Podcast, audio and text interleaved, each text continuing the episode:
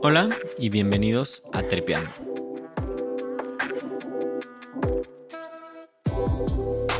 Yo soy David y en este podcast tenemos conversaciones con personas increíbles que tienen una cosa en común. Se dedican a perseguir su pasión.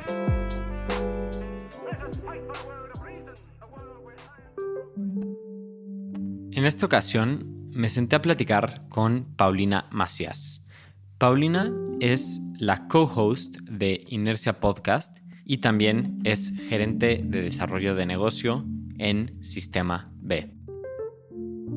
Sistema B es una organización sin fines de lucro que ayuda a empresas en América Latina y en el Caribe a generar un impacto positivo de forma integral en los trabajadores, las comunidades, los clientes y nuestro planeta.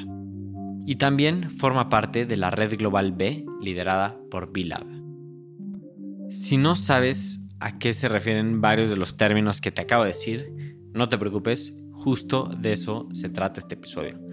Paulina nos platica qué son las B Corporations, por qué es importante que sepas esa información y hacia dónde se dirige el mundo de la sustentabilidad integral.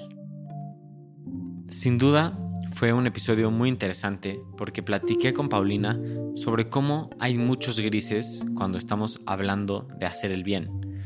Hay veces que una empresa está haciendo las cosas bien de un lado pero mal del otro. ¿Y cómo tomamos acción siendo clientes o siendo proveedores de esta empresa? Pues son preguntas muy difíciles que seguro vas a empezar a hacerte de ahora en adelante.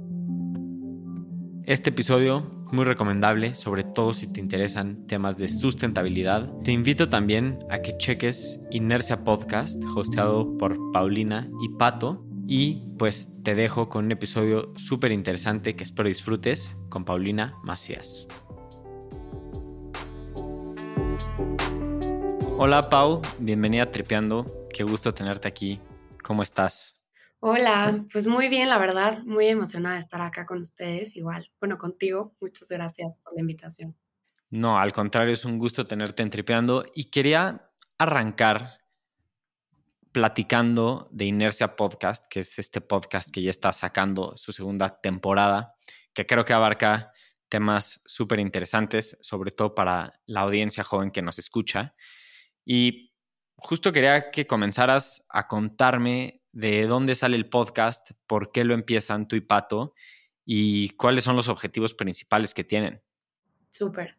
Pues primero, mil gracias por la mención. El tema de que estemos ahorita sacando la segunda temporada, y digo, ustedes que son podcasters de hace mucho más tiempo, saben que es un montón de chamba, ¿no? Y sobre todo creo que es algo que empieza por esta pasión que compartimos Pato y yo de que la sustentabilidad llegue a todos lados que pase de ser un concepto que a veces se ve como súper lejano o más romantizado a temas de voluntariados o plantemos arbolitos o, sabes, como hagamos algunas cuantas donaciones, a que pases a ser un caso de negocio para las empresas, ¿no? O sea, que en realidad le vean el valor que hay detrás de tener una buena estrategia de sustentabilidad conectada con el negocio y demás.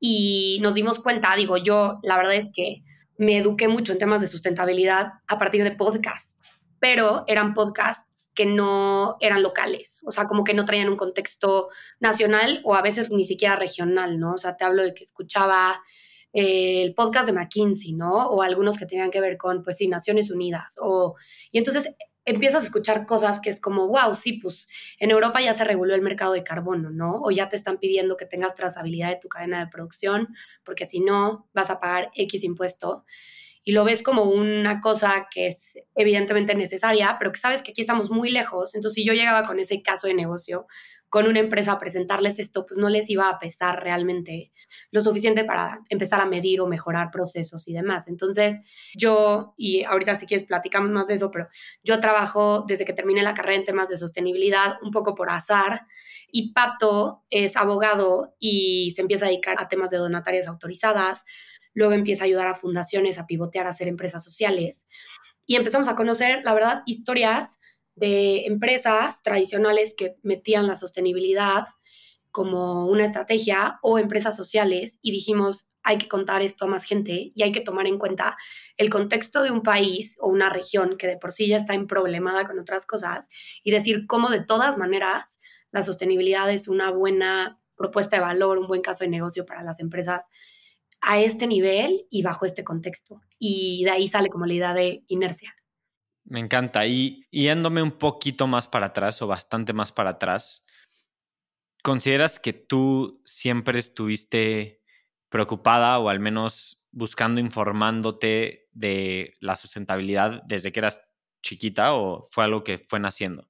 No, yo te diría 100% fue naciendo. O sea, para mí, no sé, obviamente creo que somos seres empáticos, ¿no? Y de repente ves como alguien que está pidiendo, un niño que está pidiendo dinero en un semáforo y obviamente como que te, pues, te genera incomodidad, es la realidad, y por ende como que te cuestionas muchas cosas. Pero yo crecí en Veracruz y creo que dentro de lo que cabe la gente ahí estaba un poco más cerca del vivir bien en el sentido de que mucha gente es pesca o tiene como un ranchito o tal, como que no ves tanta pobreza tan a ese nivel. Y llegué a vivir a Ciudad de México para estudiar la carrera y empecé en la carrera como con muy buenos maestros, que es cuando te das cuenta que en retrospectiva de repente ese maestro que hizo esa pregunta o esa tarea o ese te va encaminando. Y me empecé a vincular como con ciertas cosas, ¿no? Un profesor que un día nos dijo, mi director de carrera, como ustedes creen que toda la gente que está en los semáforos y tiene como perfectamente bien ordenado su cajoncito en el que vende como los cigarros, los chicles y tal, ¿creen que es casualidad que te encuentres ese mismo orden de las cosas y tal en diferentes semáforos. Dijo, no, a ver, eso es un ejemplo de la cuestión que tiene que ver con trata de personas. Y a mí eso nunca se me va a olvidar. Y ahí, a partir de ahí, empecé a cuestionarme ciertas cosas. Luego tuvimos una clase de alta dirección y un maestro nos, nos trajo un invitado de Israel que tenía un proyecto de emprendimiento social y empecé a entender que había mucha gente que estaba teniendo negocios, pero cuyo objetivo era ofrecer una solución socioambiental.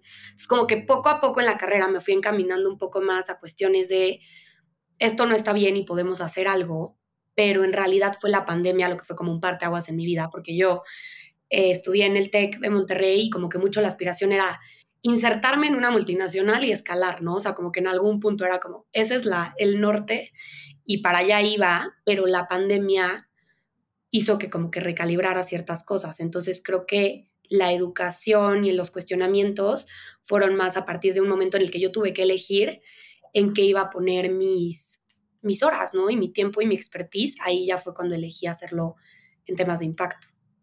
Temas de impacto es un concepto que creo que abarca muchas cosas, ¿no? Mencionas el tema de ver niños en los semáforos, trata de personas, desigualdad, pero también mucho lo que te enfocas dentro de de tu chamba y también de inercia es más en temas ecológicos, ¿no?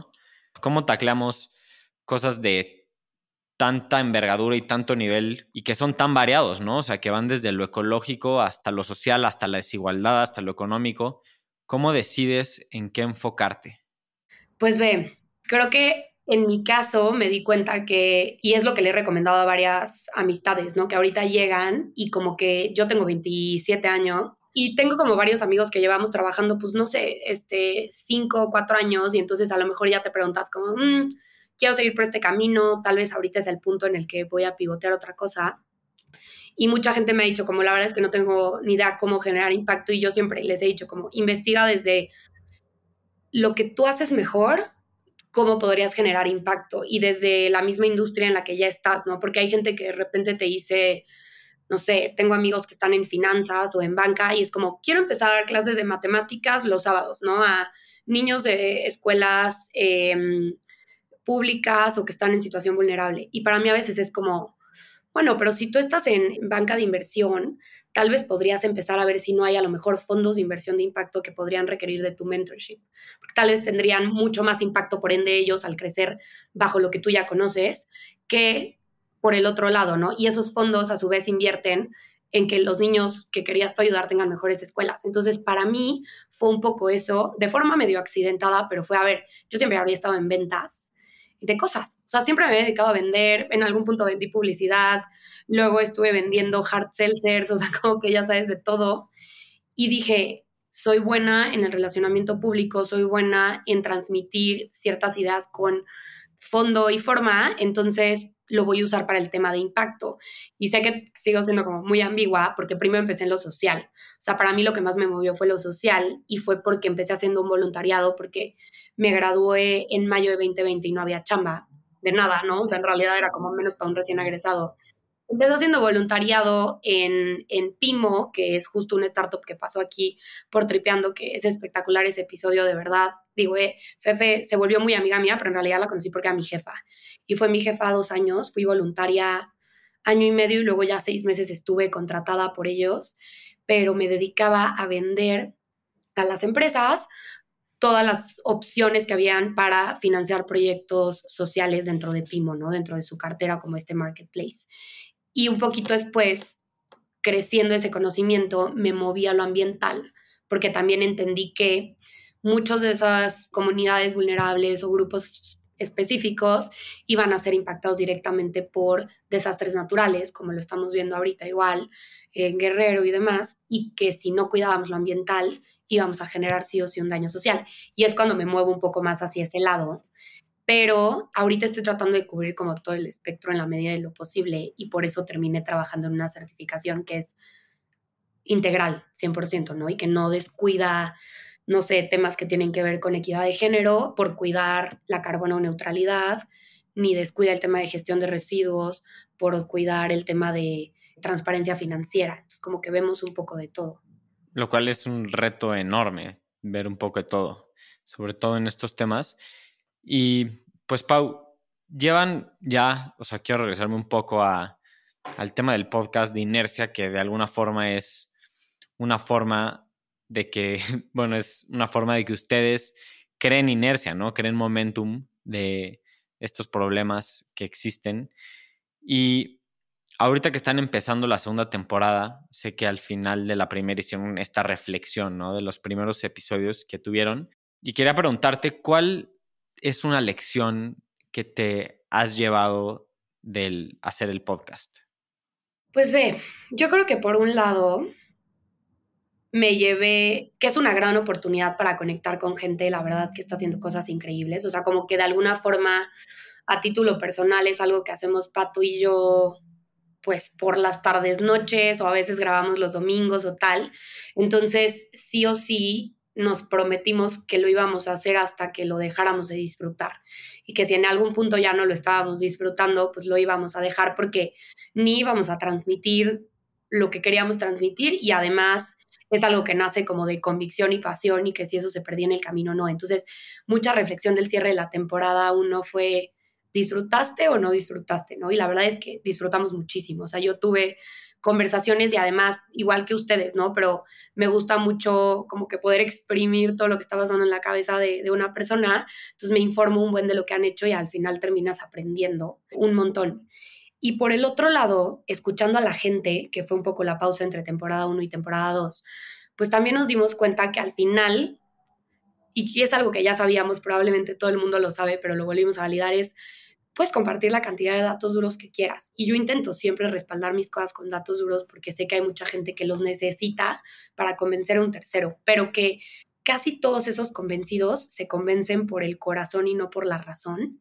Y que entonces son esas historias que traíamos, historias en donde un negocio que decide trabajar con un proveedor responsable termina cambiando 500 vidas de artesanos, es lo que hace que digan, venga, vamos a intentarlo, o sea, venga, vamos a valorar qué otras opciones hay más allá de empresa X que no genere impacto. Entonces, la temporada 2 pues está mucho más enfocada en historias. Estuvo padre la educación de la temporada 1 porque mucha gente sí me dijo como cuates, como, está increíble el contenido que estás poniendo, pero pues yo no podía, no sé, chambear y escucharlo porque necesitaba poner mucha atención, ¿no? Y entonces también dije, bueno, que sea más digerible tal vez, porque sí está denso y nos estamos enfocando en eso, en escuchar las historias que puedan cambiar mentalidades para bien. ¿Y hay algo en, dentro de este tiempo que llevas pensando en temas importantes en lo que hayas cambiado de opinión? Pues mira, sí. O sea, creo que yo era, o sea, en algún momento estaba muy cerrada, o sea, que sí habían como blancos y negros. La verdad, como que entré a grabar Inercia pensando mucho en, o eres una empresa buena para el mundo y la sociedad o no lo eres.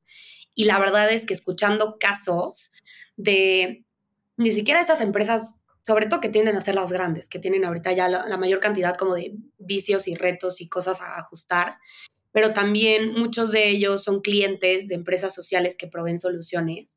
O sea, por ponerte un ejemplo, ¿no? Mi primer episodio fue sobre cómo podemos incluir talento migrante en empresas, ¿no? Y fue súper interesante escuchar ciertos prejuicios que tenemos. O de entrada a lo mejor piensas como, a ver, legalmente cómo funciona, ¿no? O sea, qué estatus tienen, pueden trabajar o no y tal. Dejando eso de lado, ya te informaste, la mayor cantidad de empleos que fueron otorgados a migrantes en los primeros años de operación de esta startup que entrevistamos eran en empresas de fast fashion. Y ya sabes, para mí de repente era como, híjole, yo y el fast fashion es como mi némesis. Y, y obviamente decía como, pues sí, por el daño ambiental que se genera y por un montón de otras cosas que, que existen a partir de cómo hacen sus prendas en Bangladesh. Pero en el país en donde estamos son de los principales empleadores de migrantes. Entonces, sí, empecé a aceptar y abrirme más a los grises que existen y que tienen que existir en la sostenibilidad, porque si no, probablemente no avanzaríamos hacia ningún lado. Entonces sí te diría que yo era más tajante antes de inercia y me enseñó que no, que no puede ser así. Entonces, sí. Qué ejemplo tan complicado, ¿no? Porque al final son personas que no tendrían chambas si no fuera por ellos. Qué interesante. Yo algo con lo que me he enfrentado, que no solo tratando de convencer a personas, sino también que me doy cuenta y autorreflexiono día con día, es que el tema de la sustentabilidad es algo que desafortunadamente no puedes ver diario, ¿no? No puedes ver las consecuencias diario, sino tienes que extrapolar, tienes que pensar a largo plazo. Y creo que eso es algo que complica mucho lo que dices, ¿no? Que las personas no podamos sentir las historias y que nos llenen de datos que a la hora de la hora, pues, muy difícil convencer a alguien o apasionar a alguien.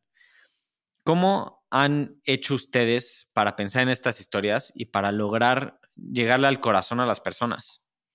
Pues ve, creo que algo que justo hace poquito estuve como en un congreso de temas de sostenibilidad y más, y lo que hablaban, que me gustó mucho, fue que sí o sí, aquellos que nos convenzamos que vamos a hacer una diferencia, o sea, que nuestra vida va a marcar algún impacto positivo aquí, tenemos que entender que estamos cosechando algo que muy probablemente no vamos a ver, ¿no? O sea, que es como si logramos hacer un cambio cultural de consumo, de lo que sea, probablemente no lo vamos a ver. Y eso aplica para lo bueno y para lo malo, ¿no? O sea, en realidad puede ser que a lo mejor a nosotros nos toquen condiciones precarias, pero ya lo caótico tal vez es a los que siguen, ¿no?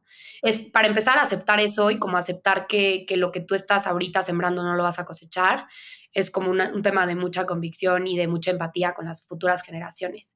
Pero yo lo que empecé a pensar fue, ¿qué historias me han emocionado a mí que quiero contar, ¿no? Y yo obviamente estoy constantemente escuchando muchos podcasts de sostenibilidad y estoy en contacto con muchas empresas que hacen cosas increíbles. Entonces, la verdad, yo empecé a notar como historias que a mí me hacían sentir esperanza de cambio y esas eran las que empezaba como a notar como esto lo tiene que saber más gente, porque yo no sé, llegaba y de repente le marcaba a mi mamá y yo, ma, justo hoy me enteré que se está utilizando inteligencia artificial para replicar sabores de productos alimenticios de origen vegetal, pero que saben y tienen la misma textura que de origen animal, porque el primer freno para la gente de dejar de consumir carne es que no les gustan los productos veganos.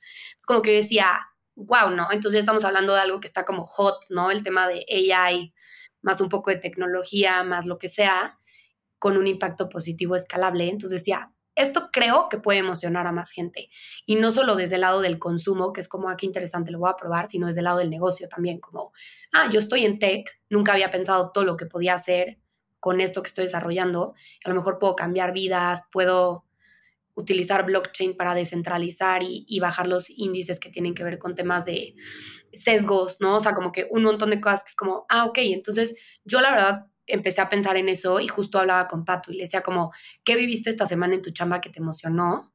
Que podríamos contarle a más gente. Y en términos también súper digeridos, ¿no? Porque era como ya, al grano. Porque mucha gente tiende como a romantizar esto y yo, claro que creo en esto y si no lo creyera no estaría acá, pero sí soy más concreta.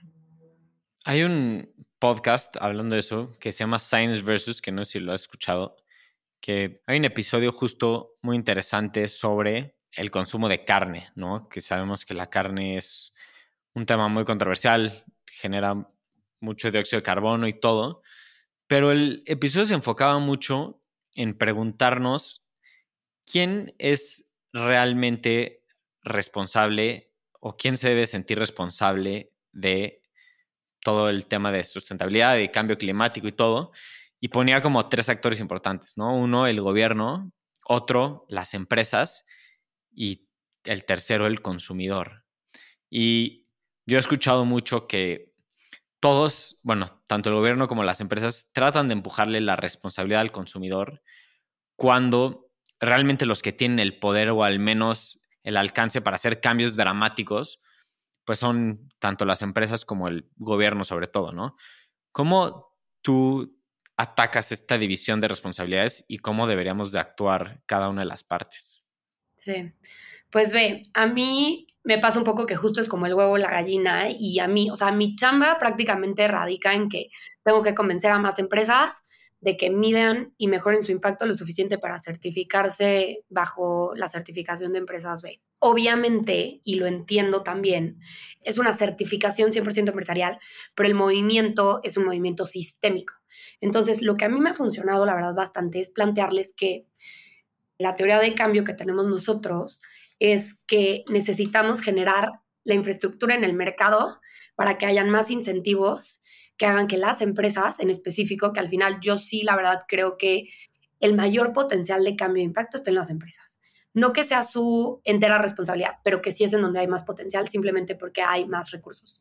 Y que entonces ellos entiendan que si ellos dan este primer paso en mejorar y en poner en alto como esta certificación que prácticamente las puede distinguir de otras empresas, el consumidor también va a saber que le están validando o un tercero está respaldando que esa empresa hace las cosas bien, porque cuántas veces no hemos comprado bolsas de basura disque biodegradables y de repente un cuate que le sabe más te dice como, eso no es biodegradable, solo te costó cinco veces más y a mí me ha pasado y me dedico a esto y digo, ta, qué coraje porque estoy aquí, ya sabes, con el presupuesto mensual y es como, estoy tratando de hacer un cambio y sé que esos pequeños cambios no van a ayudar, pero sí ayuda el que nosotros como consumidores simplemente nos preguntemos, voy a comprar algo, hay una mejor opción que no ocasione contaminación, esclavitud moderna, etc. Y que te eches dos segundos de research ayuda a que luego la empresa tenga suficiente incentivo para decir, venga, vamos a cambiar los empaques por algo que sea biodegradable o eco-packaging y que por ende la regulación también diga, todas las empresas sociales van a tener incentivos o fiscales o de licitación pública como una preferencia o demás, pero creo que para mí lo que ha funcionado es que siempre llegamos con un enfoque sistémico, pero cuyo potencial, ahora sí que el que va a ser agente catalizador son las empresas, pero algo que yo escuché igual de una amiga mía que es, es empresaria social, me dijo como, diario nosotros votamos con nuestra cartera. O sea, hemos visto mil cosas de millennials que los millennials no tienen ni para pagarse medio de EPA, ¿no? Y estamos, entonces si nos está costando como tanto trabajo salir de una crisis tras otra y demás, como al nivel de vida que tal vez tuvieron nuestros papás o generación X, pues también asignémoslo el valor al dinero que estamos generando y digamos, a ver, lo voy a ir a tirar la neta en una playera fast fashion que me va a durar tres lavadas, o mejor me aguanto tantito, genero impacto y le asigno el valor que tiene mi dinero, ¿no? Por generarlo. Entonces, para mí se tiene que ir moviendo todo, pero es importante que las empresas den los primeros pasos para marcar el camino. ¿Y cómo ves el rol del gobierno? Y insisto en esto porque justo el ejemplo que pones, pues es exactamente lo complicado, ¿no? O sea, a muchas de las personas en México pues les da igual si están comprando fast fashion o no, ¿no? Lo que les importa es si pueden conseguir su t-shirt o no. Y también del otro punto de vista, como tú mencionas, ¿no? Al comprar fast fashion, pues también estás ayudando a que migrantes consigan chamba. Entonces, está complicadísimo, ¿no? ¿Cuál es la responsabilidad del gobierno en todo esto? Como que, ¿crees que ellos deberían de tener un papel más activo o deberíamos de ser nosotros los que sintamos que tenemos que tomar acción o los dos? Pues ve, yo creo que definitivamente tiene que haber un poco más de intencionalidad en lo que están haciendo, porque al final hay ciertos esfuerzos que yo conozco mucho porque justo mi chamba un poco me lo pide y yo también me interesa saber qué está pasando. Entonces, por ejemplo, nosotros, si te pones a pensar en términos como de regulación, que hay muchas empresas que no se van a mover hasta que no se los pida la regulación, sí están habiendo avances, pero que son muy voluntarios, ¿no? Por ejemplo, existe a partir del el año pasado este año inicios la taxonomía sostenible, que prácticamente lo que hace es toma varios sectores y evalúa con qué métricas tiene que cumplir, no sé, construcción para que se considere construcción sostenible y por ende puedan acceder a mejores tasas bancarias, de fondos de inversión y demás. O sea, tal cual es eso, ¿no? O sea, tú entras y ves, ah, yo estoy en energía, significa que tengo que tener 100% energía renovable y cumplir con tales métricas. Y si cumplo con eso, entonces ya me puedo acercar a entidades bancarias y decirles, oye, soy una empresa que entra dentro de la taxonomía. Y somos los primeros que tenemos una taxonomía que no solamente tiene factores ambientales, sino de género. Y fue una chambotota que se echaron entre la Secretaría de Hacienda, la CONSAR, o sea, como que todo el mundo entró al quite, la Bolsa Institucional de Valores y demás. Pero estás de que no lo sabemos. O sea, a lo mejor esto, digo, no sé si tú igual ya lo habías escuchado, pero es porque no está muy cercano al consumidor y probablemente empresas que no son públicas o no están levantando capital tampoco. Entonces, por eso te digo, digo el tema de intencionalidad, o sea, hay cosas que se están haciendo. También ya hay una regulación para las afores que les pide que tengan a una persona dentro de todo el tema de gestión de portafolios que sepa de métricas ESG y por ende en algún punto ya no se va a poder invertir el dinero de las afores en cuestiones que tengan impactos negativos. Entonces, está sucediendo, pero cuando se habla de estrategia para que se ponga en acción, ahí se pierde un poco el esfuerzo. Es como, no sé si te acuerdas que hace un rato salió todo el tema de la ley de plásticos de un solo uso y se prohibían. Y entonces ahorita lo que pasa es que si tú pides algo por Uber Eats, te mandan como toppers, que a lo mejor mm, algunos locos como yo sí traemos nuestro topper de casa del Toño porque tenemos 70 de haber pedido pozole, pero a lo mejor un buen de gente no, ¿no? Es como, de todas maneras fue un plástico un solo uso. Entonces, cuando ya se implementa, aunque todo lo que hubo detrás fue bueno, la ley de, de plásticos de un solo uso es buena, la implementación es mala porque las empresas no tienen los incentivos para buscar packaging biodegradable. Entonces, como que volviendo a, a responderte la pregunta, tenemos casos de éxito en Colombia y Chile en específico en la región, para no estarnos comparando con Dinamarca y, y Europa, en donde ha habido muy buena implementación de eso. Y lo que yo creo que podemos hacer acá es más informarnos de cómo está sucediendo eso, porque entonces aquí hay mucho potencial en que las cámaras empresariales empiecen a incentivar eso, pero solo va a suceder cuando el consumidor lo pide, porque al final somos nosotros quienes vamos marcando un poco la pauta y qué hacemos. Y tienes razón, a ver, yo hasta antes de dedicarme a esto, me la vivía comprando fast fashion. Por eso digo, o sea, como que pasé de un lugar a otro. Y después no, porque me dejé de sentir cómoda con ciertas cosas. Y, pero no es como que no tomo un avión para ir a visitar a mis papás que viven fuera. O sea, como que yo te digo ahí, está bien complicado. Siempre intento como decidir dónde está mi peor impacto negativo, como el más grande, y ese ajustarlo y hacer algún compromiso que pueda mantener como consumidora creo que se tienen que mover los dos, pero en realidad no podemos, o sea, ahora sí que no podemos esperar a que el gobierno se ajuste, creo que más bien la regulación va a entrar a regular lo que se empiece a mover en el mercado y tiene que empezar por nosotros, 100%. Sí, creo que es una forma de, de empezar, ¿sabes? Al final, como dices, ¿no? O sea, cómo el individuo dibuja la línea entre lo que puede hacer o no hacer quién sabe, ¿no? Pero mínimo creo que lo que vamos a empezar a pensar es pues en, meternos el chip, ¿no? De ser conscientes en lo que estamos consumiendo, ser conscientes en lo que estamos haciendo, en dónde estamos trabajando. Me identifico con lo que acabas de decir porque yo como de todo, pero el hecho de que ya me estoy rodeando, bueno, en los últimos años me he rodeado con gente que se ha vuelto vegana o vegetariana 100% me ha hecho que ese chip en mi cabeza esté, ¿no? Y que probablemente ya no esté consumiendo la misma, el mismo nivel de carne que consumía anteriormente. Y he visto documentales y, y no es de que ha cambiado mi hábito absolutamente y no sé si lo hará, pero mínimo 100% me hace pensar mucho más de lo que consumo y creo que es un proceso largo, ¿no? O sea, en todos los sentidos. Y el hecho de que se ponga sobre la mesa creo que es un tema súper importante. Quería cambiar un poco de tema, Pau, para hablar sobre tu chamba actual, que nos platiques justo de, de esto de los B Corps, qué son, qué es lo que haces y cómo las empresas o personas que trabajan en empresas pueden apoyarse de esto.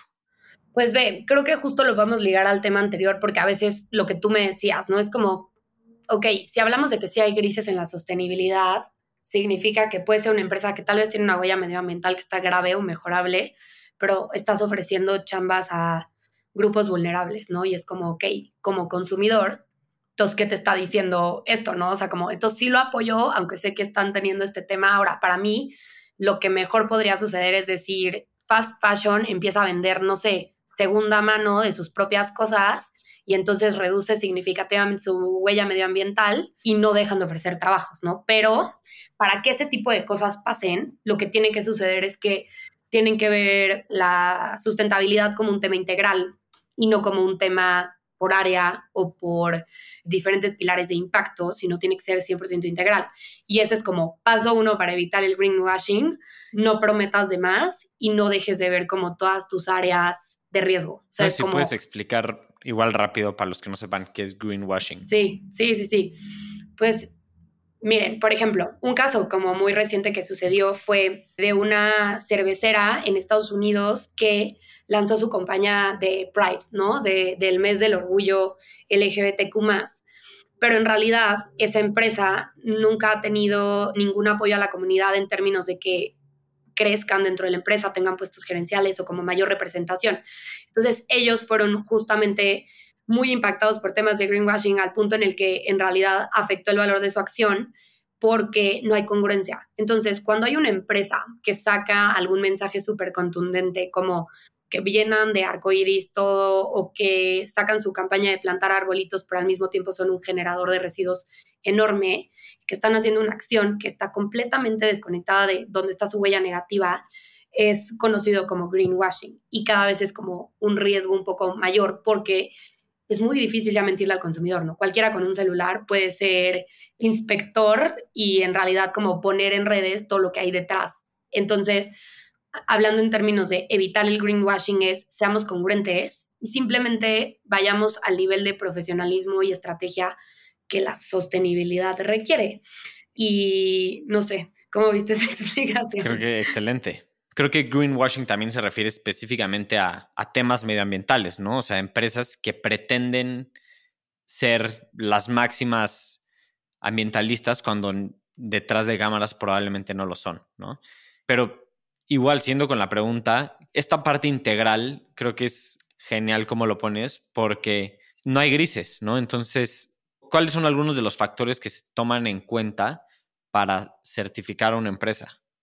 Sí, pues ve, me regreso un poco a todo el tema del movimiento de empresas B. Entonces, en 2006, tres amigos que se conocen en Stanford, en Estados Unidos, siendo un, un MBA, se dan cuenta que en realidad al empresario, como estaban las circunstancias en ese momento, pues no le convenía ser el principal defensor de temas sociales o ambientales. O sea, como que este activismo empresarial no tenía suficientes fundamentos para que las empresas se metieran a resolver pobreza extrema o hambre o no, o sea, como que no existía. Entonces, ellos son quienes crean como esta idea de cómo podemos crear los incentivos suficientes para que las empresas, por un lado, puedan, porque a veces hasta la misma regulación les complicaba el poder, pero además quieran solucionar problemáticas socioambientales en sus países y lo que ellos hacen es crear una evaluación que se llama la evaluación de impacto B, que prácticamente evalúa a las empresas en todas las áreas. O sea, evalúa desde la misión y visión de la empresa, como desde que tú creas eso, si estás considerando algún tema de impacto que puedes tener ahí y que esté tal cual como plasmado, hasta cómo reclutas a tus colaboradores y si tratas de evitar sesgos por temas de género, nacionalidad o demás, hasta qué garantías les das a tus clientes, qué canales de comunicación para quejas tienes, cuál es obviamente tu huella en términos de carbono, residuos, agua y también el impacto en tu comunidad. Para muchos aquellos que tienen plantas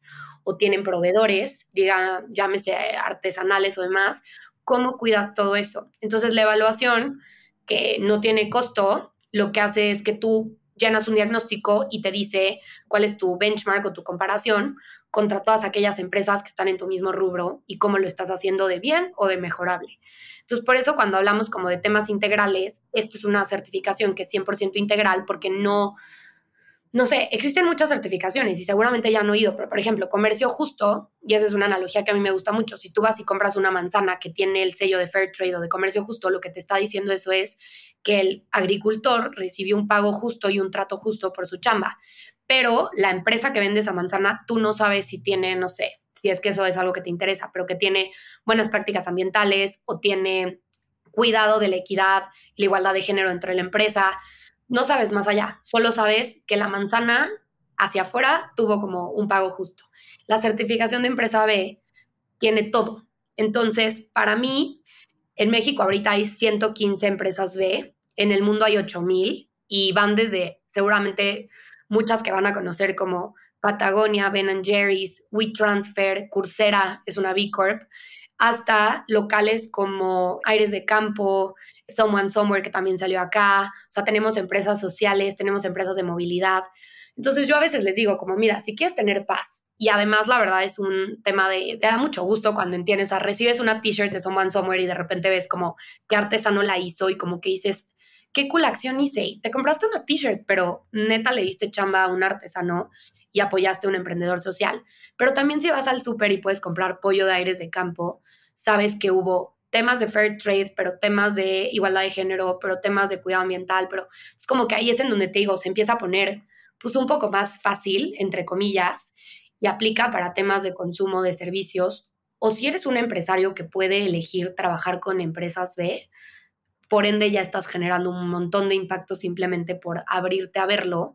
Y creo que es algo que Aquí todavía no está al nivel de posicionamiento que debería, para allá va, pero es un movimiento y no tienes que ser una empresa B para formar parte del movimiento. Puede ser alguien que consume B o puede ser alguien que trabaja con empresas B o que trabaja para empresas B, ¿no? Tenemos fintechs, tenemos despachos de abogados, tenemos, pero sabes que la estrategia que ellos tienen es integral, o sea, que no tienes que escoger ambiental por social o gobernanza por social, o sea, como que es todo, o sea, es todo o no te certificas prácticamente. ¿Y este certificado es global? O sea, ¿hay diferentes empresas que pueden otorgar este certificado o cómo funciona?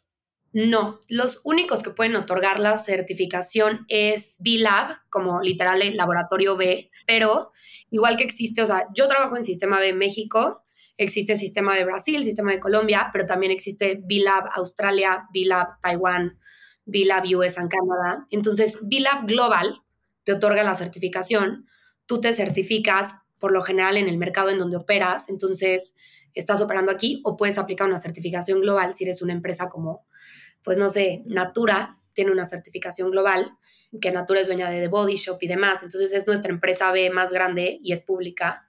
Nosotros somos quienes la otorgamos, pero se puede certificar una pyme, se puede certificar un founder sin colaboradores o justo una empresa pública. Entonces también es una certificación que pues la puede llevar quien tenga la convicción de hacerlo. Genial, algo que me siempre me ha causado mucha intriga es si hay mucha, porque hemos visto, ¿no? Muchas startups o muchas empresas que lo que buscan es justo dar una certificación a diferentes empresas de diferentes cosas, ¿no? Como tú dices, puede ser como súper enfocado a, al carbon dioxide que está sacando o a a quién contratas, etcétera, ¿no? Esto creo que mínimo a corto plazo está generando que pues las empresas se certifiquen con quienes les conviene, ¿no? O sea, ¿por qué me voy a certificar con alguien que me va a poner una calificación negativa? Y además probablemente les tengo que pagar, ¿no? Entonces, ¿crees que, ya algo que me he preguntado es, ¿crees que la única solución para que esto funcione es que haya una sola empresa certificadora ganadora o al menos un estándar riguroso ganador, porque si hay muchos, va a ser muy complicado para el consumidor. Pues ve, yo claramente estoy un poco sesgada porque me gusta mucho en donde estoy, pero te voy a decir por qué. O sea, mi respuesta sería sí. O sea, creo que más bien tendría que haber una, como que un mínimo requerido de todas las empresas y que luego vayan y se especialicen ahora sí que en donde es un mero mole. Si es lo ambiental, porque desarrollaste empaques que se degradan como los hongos, felicidades, vete para allá, pero no puede ser que descuides a tus colaboradores, porque entonces estás generando un mal social por este lado tal vez al estar creando algo que esté espectacular. Y por eso me gusta mucho la lógica de la certificación B. Ahora, los estándares o como las buenas prácticas que viven dentro de la evaluación no están creadas por Sistema B o más bien por B-Lab nada más, sino que más bien ellos van y ven lo que ya hay. Entonces, seguro han escuchado de las ISOs, ¿no? O de justo Great Place to Work, Fair Trade, del Global Reporting Initiative o del GRI, de Covadis, de, o sea, todos los que estamos en sostenibilidad, si alguien de aquí está oyendo eso, las van a reconocer y si no, probablemente las han visto en algún lado y es como si hay 10.000 cositas que, que etiquetitas y ecoetiquetas. En la evaluación de impacto B, tú lo que haces es que las acreditas o sea, digamos que vamos con una empresa que ya tiene Fair Trade y Great Place to Work. Entran a la evaluación y lo primero que el pilar de trabajadores les va a preguntar es, ¿tienes alguna certificación por un tercero que valide que tienes buen clima laboral, poca rotación, etcétera? Y ellos ponen que sí y cargan su certificación. Entonces, un poco lo que pasa es, el movimiento global B lo que buscó fue, veamos qué ya hay en el mercado, qué las empresas ya están cumpliendo, porque no tenemos que ser los expertos en qué es lo que RH tiene que evaluar. Great Place to Work ya hizo eso. Hagamos una alianza y entonces que Great Place to Work nos diga cuáles son esas cinco o seis métricas y por ende cuando te certificas B, cumples como que con altos estándares en muchos rubros. Y para mí, más allá de que fuera la certificación B, tiene que haber una vara más alta con la que medimos el impacto de las empresas y que sea una vara pareja, porque y a lo mejor les ha tocado a ustedes conocer, pero yo tengo varios amigos emprendedores sociales que están, no sé, ayudando a comunidades vulnerables en la sierra de no sé dónde, pero tienen una rotación enorme porque nunca se han sentado tampoco a ver como, híjole, tengo colaboradores que de repente están trabajando de 8 a 10 de la noche y nunca he hecho el plan de, híjole, tal vez no vamos a ayudar a 70 familias, sino a 60, pero vamos a cuidar también al colaborador. Entonces, por eso lo integral de este tema es importante, porque si no, esa empresa va a desaparecer. Aunque esté haciendo un gran bien, va a desaparecer. Entonces, yo te diría, para mí, si pudiera existir un estándar, sería muy bueno, sin dejar de lado que cada quien se puede especializar en lo que mejor le es, ahora sí que atractivo por sus clientes y todos sus grupos de interés pero no puedes descuidar una cosa por, por cuidar la otra porque entonces no es sostenible en el tiempo, tal cual. Me encanta y lo dejas clarísimo. Y para los que no estén viendo el video, estás con tus manos explicando cómo es como un edificio, ¿no? Que se va construyendo con diferentes factores de confianza que al final llegan hasta el certificado B, pero que se pueden nutrir de muchas áreas y de otras certificadoras que son especialistas. Creo que es increíble, ¿no? Que una empresa confíe en otra empresa y, así nos vamos nutriendo y creo que es súper valioso eso. Pau, ya llegando al último capítulo de esta conversación, quería pedirte que le transmitas un mensaje a los que están escuchando tripeando y que se están poniendo a tripear de qué es lo que pueden hacer o qué es lo que pueden empezar a pensar para involucrarse un poquito más, para entrarle a este mundo? Hijo, pues mira, yo creo que lo que les diría es, primero no se abrumen, o sea, en realidad creo que parte de todo este tema de comunidad, de alguna forma, es entender que somos interdependientes, nos guste o no, y que eso es bueno porque no recae solamente en nosotros, pero que al mismo tiempo podemos ayudar a que más gente se sume a esto. Entonces, para mí es eh, yo siempre lo intento reducir como a lo más concreto y es pensar un poco, o sea, casi casi que en qué gasto más mi dinero o mi tiempo. Y si esa es una actividad que me acerca o me aleja de tener un impacto positivo en el mundo, ¿no? Entonces, si tal vez es, me encanta viajar y no voy a dejar de viajar aunque sé que el avión tiene la huella tal, tal, tal. Ok, pero ¿a dónde viajas? En donde viajas estás tratando de tener una experiencia netamente local, y generas una derrama económica porque fuiste a un hotel B certificado o porque te quedaste con una agencia de ecoturismo, intenciona como esa parte. No te vayas por otro lado y genera un compromiso que creas que puedes mantener, que además puede enriquecerte, te lo aseguro, y compártelo. Y una vez que ya diste con tu mero mole, que es, sí, no, tal vez no todos vamos a ser veganos mañana, o sea, yo no soy vegana ni soy vegetariana, pero mi compromiso fue que iba a dejar de consumir carne tres veces por semana. Y eso me ha hecho probar productos veganos y vegetarianos y tal, y contarle a la gente, o que si un día viene una vecina amiga a comer, digo, ay, ¿qué crees? Te tocó miércoles de tofu y lo preparé así y a lo mejor ahí ya se generó justo un cambio de esa amiga que dice como, ay, el tofu puede ser una buena opción. Entonces digo, para mí sería pensar en dónde estamos como invirtiendo más nuestro tiempo y dinero y de qué forma podemos acercarnos a dejar una huella positiva sin abrumarnos, pero sí con cierto sentido de responsabilidad. Me encanta la lección, me encanta el mensaje y te invito a ti a que escuches Inercia Podcast con Pau y Pato, están en la nueva temporada. Y también preguntarte, Pau, si hay algún otro lado donde te puedan buscar. Sí, pues ve, justo escribo un montón en LinkedIn en temas de impacto empresarial. Muchos de los casos de negocio que les cuento ahorita los escribo ahí y obviamente Inercia tiene cuenta en TikTok, Instagram y también tiene su propia página de LinkedIn. Entonces, igual ahí dependiendo qué tipo de contenido les guste más consumir, pero la verdad es que por ahí, y digo, yo la verdad es que directamente conmigo, si alguien quiere saber más de la certificación, ve igual por LinkedIn. O sea, yo sí soy muy, muy fan, gran plataforma, y, este, y por ahí me pueden contactarles. Pero de verdad, muchas gracias por la invitación. Yo soy gran, gran fan de Tripeando. Y pues bueno, igual, gracias, los, los esperamos en Inercia. Al contrario, gracias a ti.